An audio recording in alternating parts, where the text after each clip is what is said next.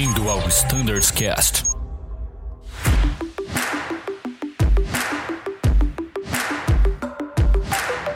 Fala pessoal que escuta e acompanha os nossos Standards Cast. Estamos de volta com a série sobre CRM. Estão aqui os dois mestres do assunto, Rafa Gerode e Stout. Fala aí, Stout, tudo certo? E aí, tudo certo, estamos de volta, vamos continuar na sequência aí. Prazer estar com vocês. Tamo junto. Muito bom. E Rafa, tá na barra? Tô, tô na barra. O mestre aqui é só o Stout, eu tento aprender com ele. Boa, é, é isso aí. Pessoal, se vocês não ouviram os últimos dois episódios sobre esta série que estamos produzindo de CRM, eu gostaria de pedir encarecidamente que você pause esse episódio agora, retorne e assista aos episódios número 3 e 4, porque lá nós teremos informações muito importantes. Tem a introdução dessa série que a gente está falando especialmente sobre alguns eventos que foram catalisadores, né, Rafa, do CRM na aviação mundial. Então, para fazer sentido esse terceiro evento que a gente vai contar, é importante que você entenda os outros dois. O primeiro foi daquele Tristar lá no Everglades e o segundo episódio a gente falou sobre ah, o evento catastrófico de Tenerife, que tenho certeza que todo mundo conhece. Tem muito conteúdo para falar e o Rafa ficou de trazer pra gente mais um caso, mais um evento que aconteceu bem próximo, né, desse de Tenerife, que também ajudou a, a catalisar ali o movimento do CRM na aviação mundial.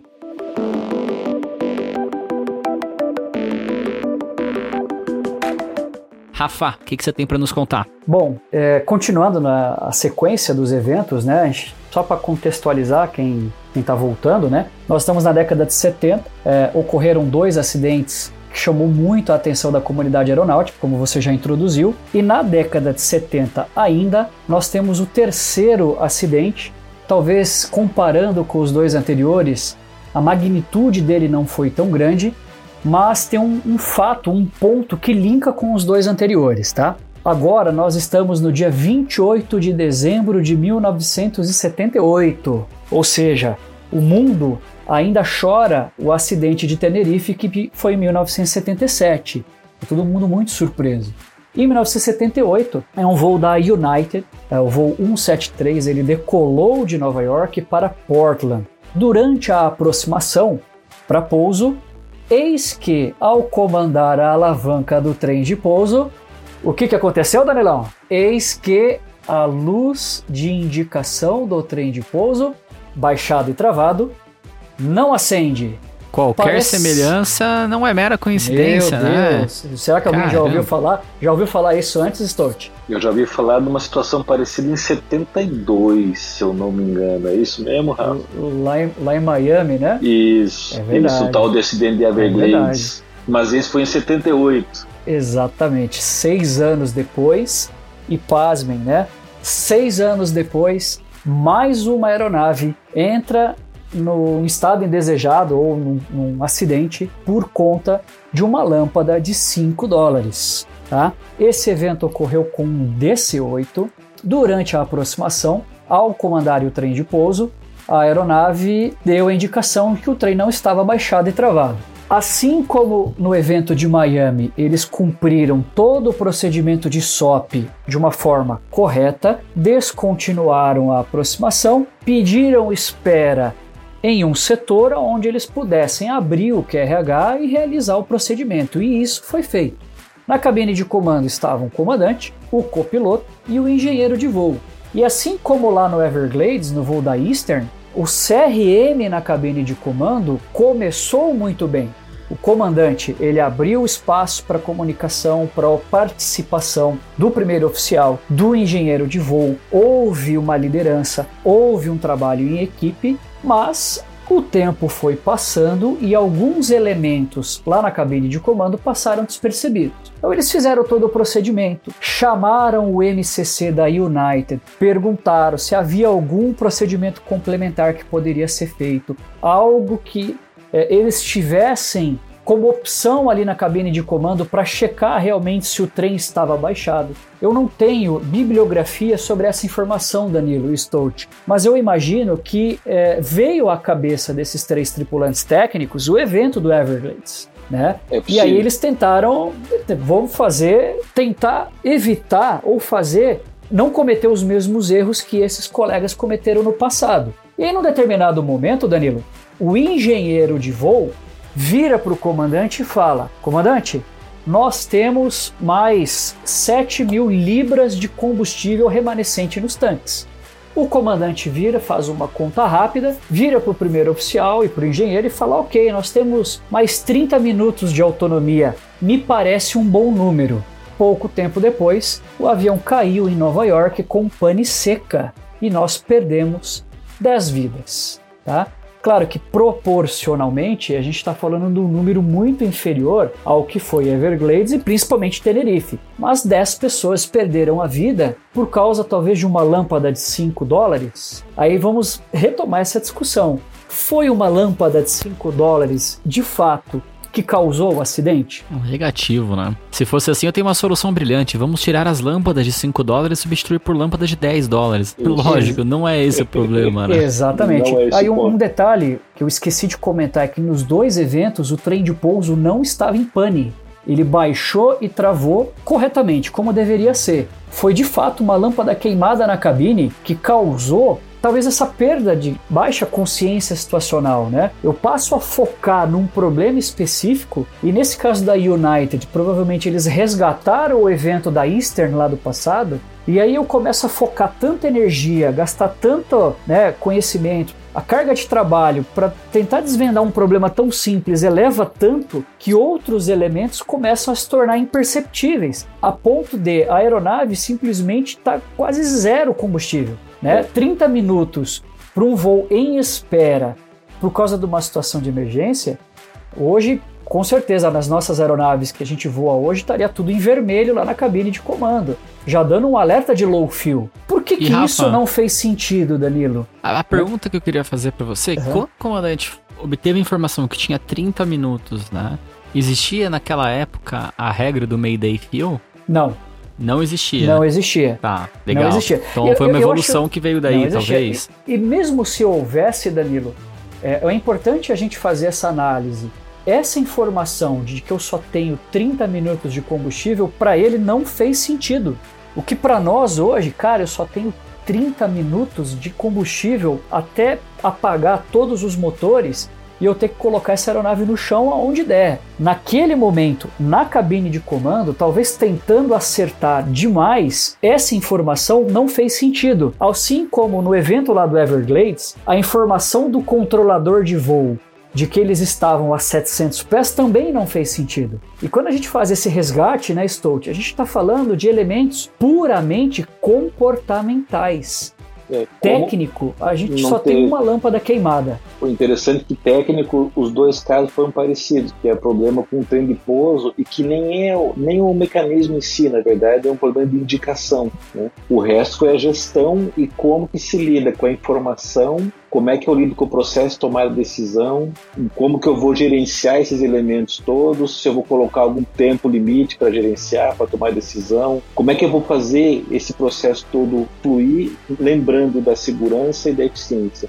É lógico que, como vocês falaram antes, fora agora é fácil comentar a respeito, a ideia né, é a gente tirar aprendizado disso, e levar para o nosso dia a dia. Mas se a gente levar isso para o nosso dia a dia, a gente passa por situações que a gente também tem que tomar a decisão, tem um tempo né, jogando ali normalmente contra a gente, no caso do combustível, eu estou limitado pelo que eu tenho de autonomia no meu avião. E esse, esse cenário está sempre presente, né? a questão de eu estar lidando com ameaças que afetam nesse processo de tomar a decisão. Então, por isso que é legal entender como isso funciona, como que o fator humano reage a isso, se eu tenho alguns elementos que me ajudam, se eu tenho alguma técnica de observar e lidar com isso que me ajuda, se eu tenho algum aprendizado a ser feito em termos de como é que é meu processo decisório e levar isso para o meu dia a dia, porque aí eu vou tornar minha operação mais segura e eu vou ficar mais tranquilo em relação às decisões que eu tomo.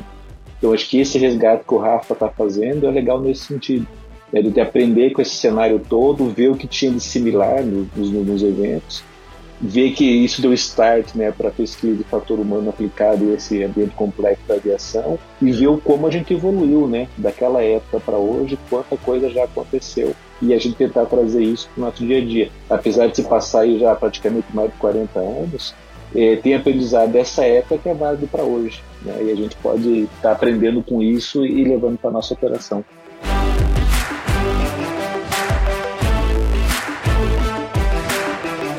Eu acho interessante isso, pessoal, é pelo seguinte: a gente está falando então de tomada de decisão, está falando de habilidades não técnicas, de gerenciamento do tempo e de recursos, né?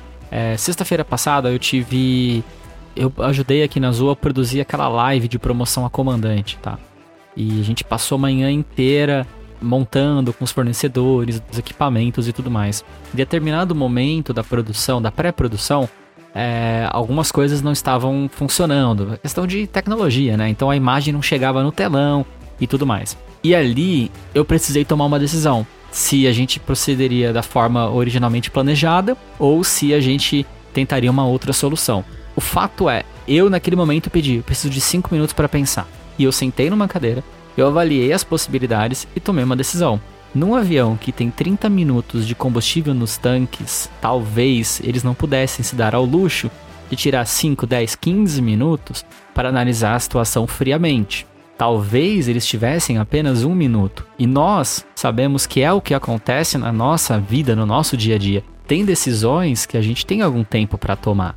Algumas outras decisões, quando a gente tira aquela borracha do chão né, e fala positive climb, get up, eu gosto de imaginar que a partir daquele momento foi disparado um contador regressivo, um timer. Eu tenho mais 4 horas e 30 minutos, por exemplo, até que eu tenha que colocar esse avião no chão por, por força maior, por questão de combustível. O nosso recurso de tempo, a partir de então, ele se torna muito escasso. Eu acho que uma, uma lição que eu aprendo com essa história, com esse terceiro acidente, ah, é justamente esse: é a gente perceber que a gestão do tempo é algo que a gente precisa fazer no nosso dia a dia na cabine de comando, mas em voo a gente precisa fazer essa gestão com ainda mais cuidado e com ainda mais carinho, porque é um recurso extremamente limitado. A gente tem que colocar o avião no chão em tantos minutos porque senão acontece o que aconteceu nesse terceiro caso. Lógico que hoje a gente tem mais recursos, tem indicações na cabine, tem uma série de alertas, a gente tem o Mayday Feel que foi criado para proteger ali aqueles 30 minutos de reserva, mas nós não podemos esquecer de gerenciar o tempo. Uma coisa tão simples, né, pessoal? Uma indicação de uma lâmpada.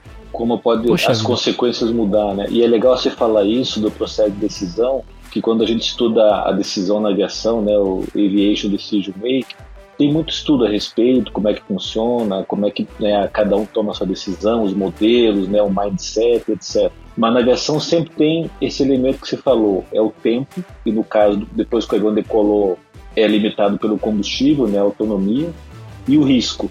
Então, para o aviador, ele sempre tem que ter essas variáveis em mente.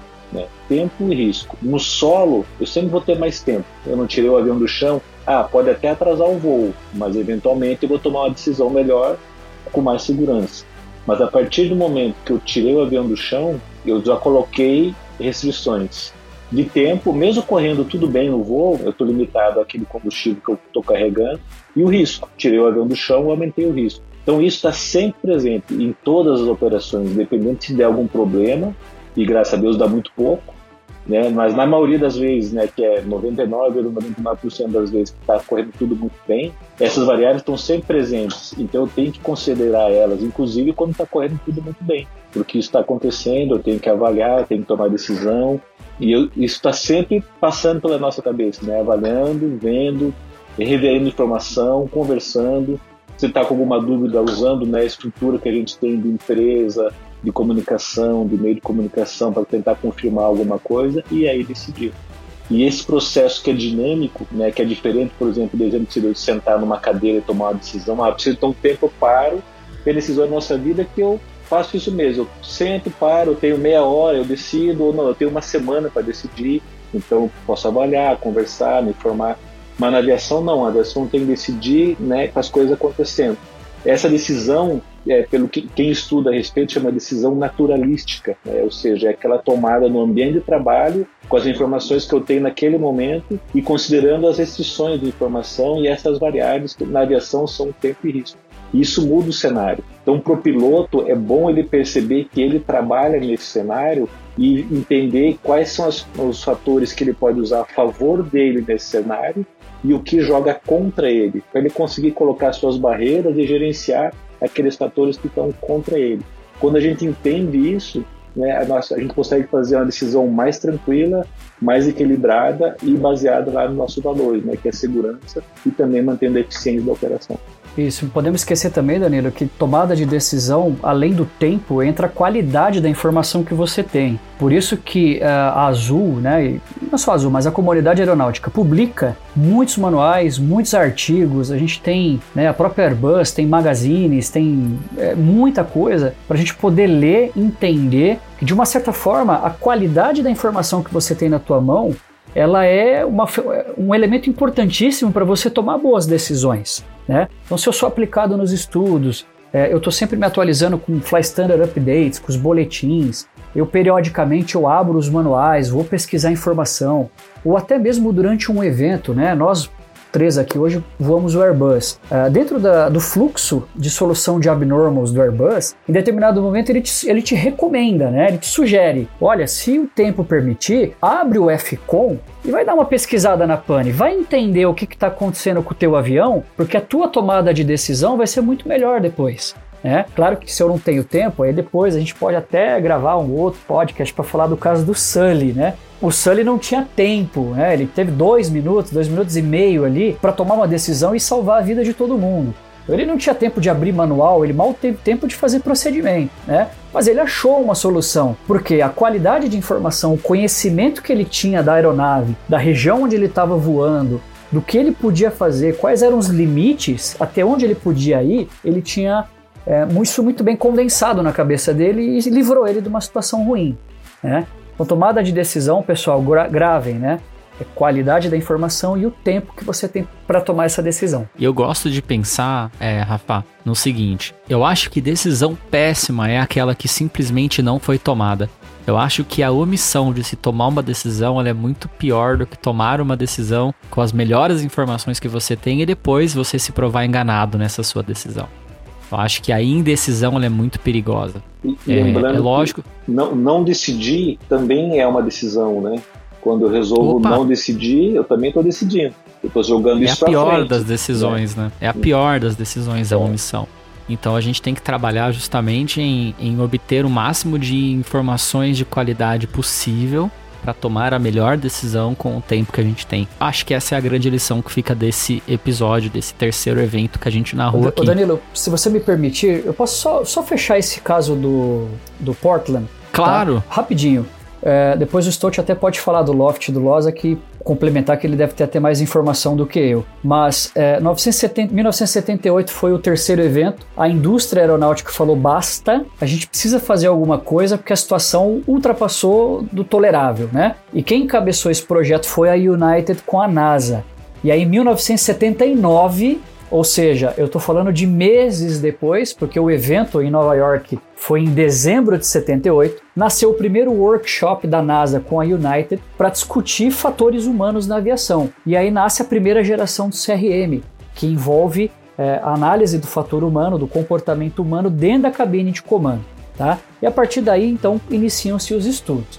E aí disso, dessa evolução, chega-se aos treinamentos, ao reflexo do CRM no treinamento. E aí surge o Loft, depois mais para frente vem o Losa e as outras ferramentas tantas que nós temos aí para a gente poder fazer esse casamento entre o treinamento técnico, que é muito importante, nunca vai deixar de ser, mas o não técnico, ele também tem a sua importância. Né? E aí nós vamos entrar dentro de CBT, EBT, é, AQP, e aí tem tantas outras coisas que dariam horas e horas aqui de, de, de gravação, né?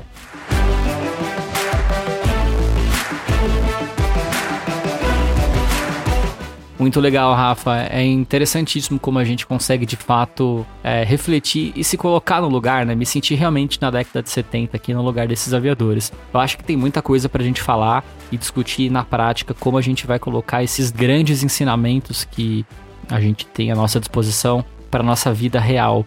Mas a gente vai fazer isso em um outro momento, porque nesse episódio a gente chega ao fim. Agradeço muito a tua presença, Rafa, a presença do Stout também. E você que nos ouve de casa, fique ligado, essa conversa continua. Eu quero entender melhor como a gente pega essas lições desses três acidentes e transpõe hoje para a nossa realidade de 2021. Fique ligado, esse bate-papo continua. Até daqui a pouco e tchau!